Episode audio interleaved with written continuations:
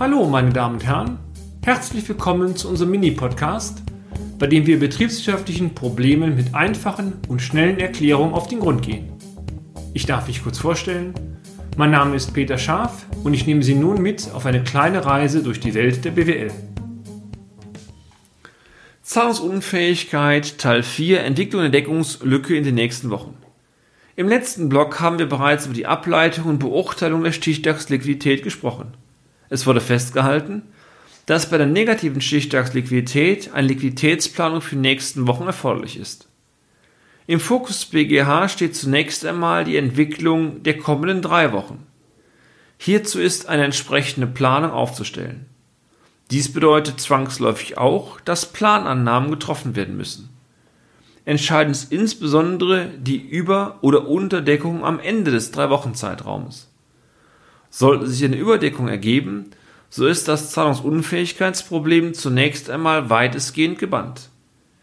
Ergibt sich aber eine Unterdeckung am Ende des Zeitraums, so ist diese Unterdeckung nach BGH-Rechtsprechung prozentual ins Verhältnis der fälligen Verbindlichkeiten zu setzen. Liegt diese Unterdeckung unter 10%, so ist nach BGH-Auffassung regelmäßig davon auszugehen, dass es sich lediglich um eine Zahlungsstockung handelt und damit die Zahlungsunfähigkeit negiert werden kann.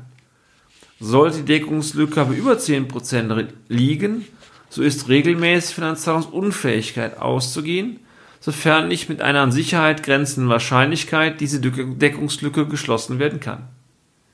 Hinweisen möchten wir aber darauf, dass der BGH immer nur von regelmäßig auszugehen und nicht von es ist so spricht.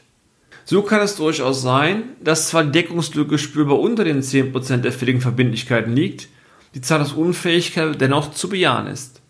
Dies wäre beispielsweise dann der Fall, wenn am Ende der Wochenfrist trotz einer nur geringen Unterdeckung keine weiteren Zahlungen mehr zu erwarten sind. Unser Tipp?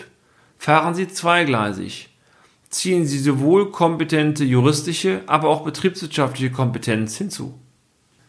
Und damit sind wir auch schon wieder am Ende des heutigen Podcasts. Haben wir Interesse geweckt? Fein.